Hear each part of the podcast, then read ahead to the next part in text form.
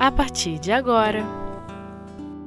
Gestos de Amor O Livro dos Espíritos Igualdade Natural Desigualdade das Aptidões com Sérgio Rodrigues. Olá, amigos. Conforme foi anunciado, o tema do nosso estudo de hoje, igualdade natural, desigualdade das aptidões. Esse tema está no capítulo 9 da terceira parte de O Livro dos Espíritos, que trata da lei de igualdade, uma das dez leis naturais que Kardec dividiu a lei de Deus, necessárias para que o espírito possa alcançar a sua destinação final, que é a perfeição. Então, viver num mundo onde nos defrontamos com tantas desigualdades, seja no campo das aptidões, seja no campo das riquezas, faz com que alguns questionem a justiça divina. Chegam a perguntar se essa justiça, como é que essa, como essa justiça permite que aconteça tantas desigualdades. Uns nascendo num ambiente de tanta fartura, onde nada lhes falta, outros vivendo em situação de extrema carência, onde nem as necessidades básicas e mais elementares são atendidas. Perguntam então, afinal, se Deus é justo ou é injusto? Qual a razão para que tantas desigualdades existam entre os homens? Nesse capítulo, Kardec submete então essas questões aos espíritos que explicam as causas dessas desigualdades. Para compreendermos, é examinar alguns dos princípios à luz é, dos ensinamentos da doutrina espírita. E Kardec começa perguntando, na primeira das questões, questão 803, se todos os homens são iguais perante Deus, e os espíritos respondem que sim, todos tendem para o mesmo fim, e Deus fez suas leis para todos. Então, embora no estágio evolutivo em que nos encontramos não possamos compreender inteiramente a divindade, podemos formar algumas ideias das perfeições sem as quais Deus não poderia ser autoridade suprema do universo. Assim, o que podemos saber e sentir é que Deus é justo, atributo que ele possui de modo absoluto, infinito, como todos os demais atributos, a misericórdia, a bondade. Do contrário, ele não seria superior às demais criaturas. Então, sendo Deus justo, não fazendo distinção entre suas criaturas, ele trata a todos iguais, submetidos à mesma lei. Então, a igualdade natural, ela está presente na criação, desde o momento em que Deus criou os espíritos.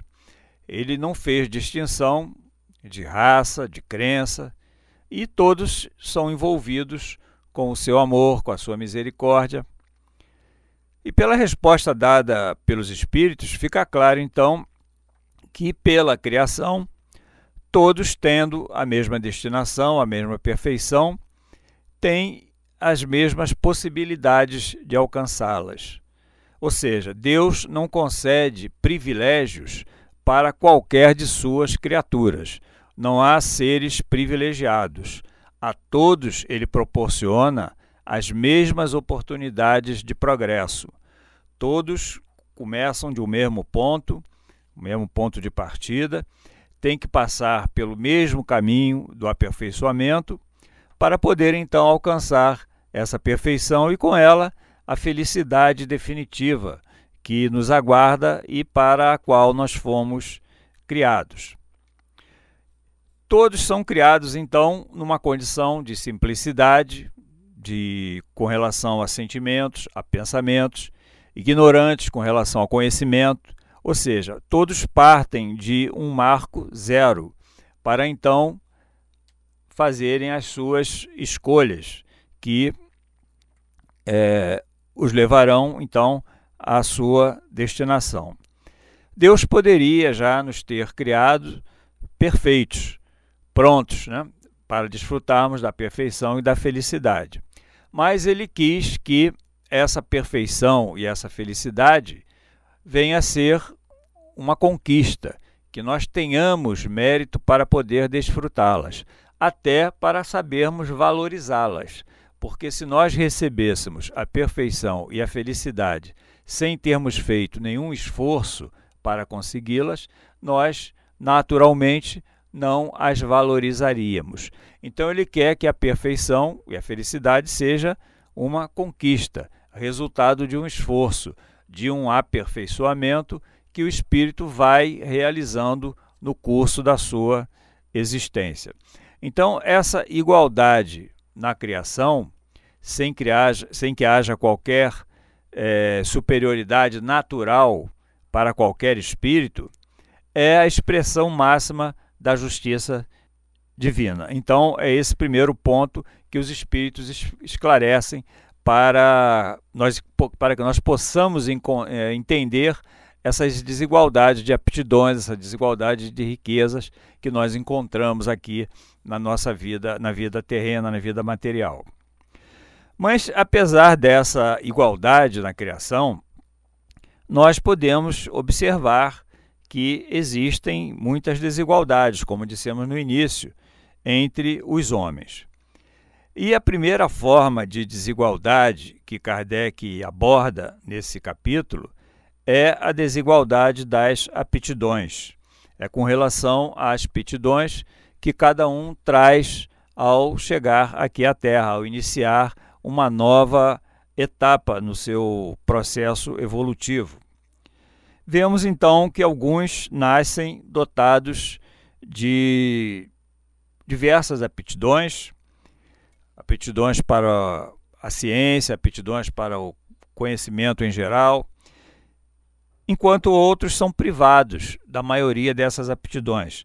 Nascem com a inteligência menos desenvolvida, com maior dificuldade para o aprendizado, ao passo que outros adquirem esse aprendizado com maior facilidade, com menos esforço.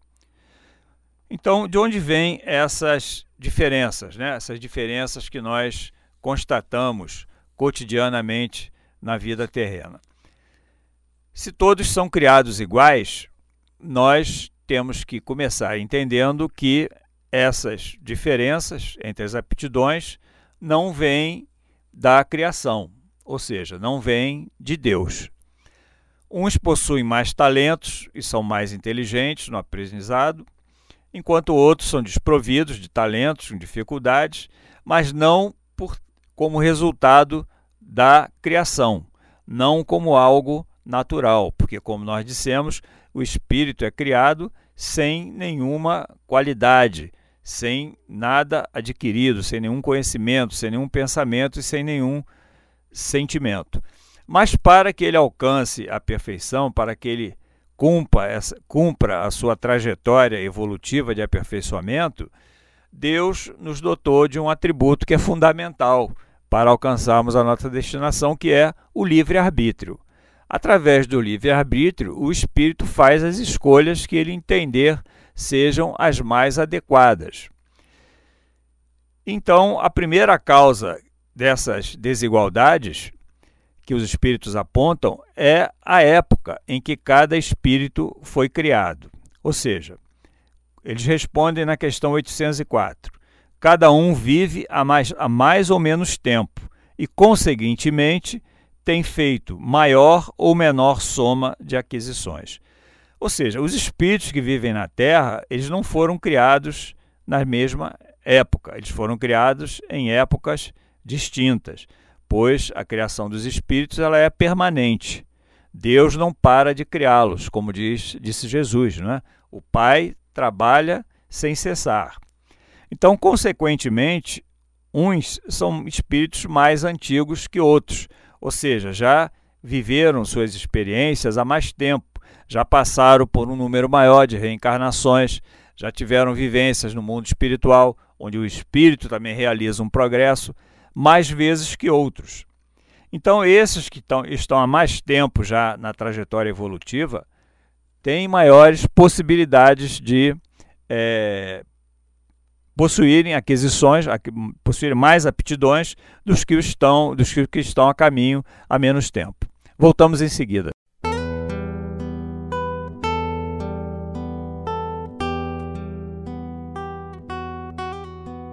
Gestos de Amor O Livro dos Espíritos Bem, amigos, então continuando o estudo do item Desigualdade das Aptidões, nós vimos então na primeira parte que a primeira causa dessas desigualdades que os espíritos explicam é a anterioridade na criação de uns, de uns em relação a outros. Os mais antigos já tiveram mais tempo, maiores oportunidades de adquirir essas aptidões do que outros que estão há menos tempo na trilha evolutiva. Na continuação da resposta, os espíritos apontam uma segunda causa. É o grau de evolução que cada um alcançou. Então, eles respondem: a diferença entre eles está na diversidade dos graus da experiência alcançada e da vontade com que obram. Daí o se aperfeiçoarem uns mais rapidamente do que outros, o que lhes dá aptidões diversas. Sim, porque pelo fato de terem sido criados há mais tempo, não significa necessariamente que o espírito tenha evoluído mais, tenha adquirido maior número de aptidões. Conforme a evolução alcançada por cada um, da vontade que ele emprega para se aperfeiçoar, do esforço que ele faz para alcançar esse aperfeiçoamento, ele vai adquirir aptidões conforme esse trabalho de aperfeiçoamento que realize. Que todos serão perfeitos um dia, isso é um determinismo divino. Todos terão que alcançar a perfeição. Deus não nos deixou a opção de sermos eternamente imperfeitos. Agora, o caminho para nós chegarmos à perfeição é que, como eu disse na primeira parte, nós vamos escolher através do uso arbítrio de que nós somos, do livre-arbítrio de que nós somos dotados. Uns vão por um caminho mais rápido, mais pavimentado, outros escolhem um caminho mais pedregoso, um caminho mais tortuoso, levarão mais tempo para alcançar a sua destinação. Por isso, então, o grau de evolução alcançado por cada um varia e, em consequência, varia também as aptidões demonstradas aqui na vida terrena. Nem todos progridem da mesma forma e ao mesmo tempo.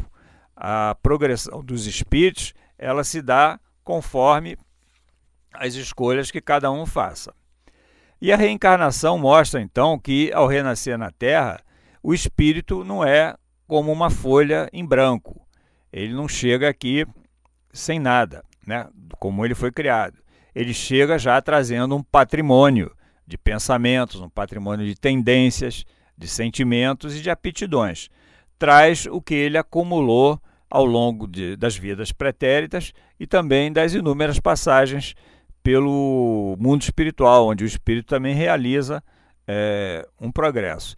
Então, como cada um traz uma bagagem diferente, gera essa desigualdade que nós constatamos aqui dentre as aptidões.